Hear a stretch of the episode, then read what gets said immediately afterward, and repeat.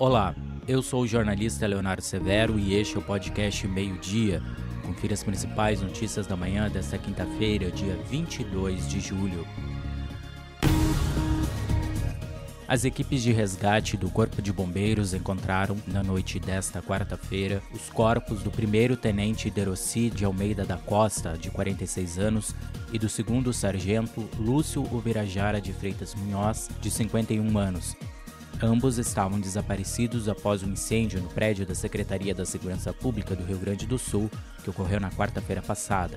Parte do prédio desabou as vítimas estavam sob 6 metros de entulhos e foram localizadas com a ajuda de cães farejadores. Os dois militares serão velados a partir do meio-dia no 1 Batalhão de Bombeiros Militares, na Avenida Aureliano de Figueiredo Pinto. Um estudo inglês apontou que as vacinas Pfizer e AstraZeneca possuem alta efetividade contra a variante Delta do coronavírus. Essa cepa foi identificada pela primeira vez na Índia e é considerada muito mais transmissível que o vírus original.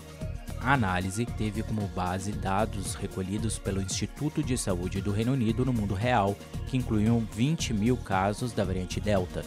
No caso da Comirnaty, da Pfizer, as duas doses foram capazes de prevenir a Covid-19 sintomática em 88% dos casos.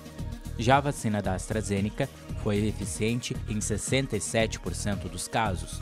Mas se o paciente tomar apenas uma dose da vacina, a eficácia é muito baixa, as duas vacinas foram criadas justamente para evitar casos graves e mortes pela Covid-19 e, até o momento, a eficácia nesses casos continua muito alta. Após uma manhã com frio e temperaturas baixas, a tarde será de temperaturas amenas e até sensação de calor para quem se expor ao sol no Rio Grande do Sul. Isso ocorre porque a área de alta pressão atmosférica que atua no estado começa a se afastar para o oceano e o frio vai perdendo força. Nesta sexta-feira, as temperaturas têm aumento gradual em relação aos dias anteriores. O tempo firme se mantém, com sol predominando em todo o estado. Esta edição do meio-dia está chegando ao fim, mas você fica sabendo o que acontece no estado em agora no rs.com. Muito obrigado pela sua companhia e até o meio-dia de amanhã.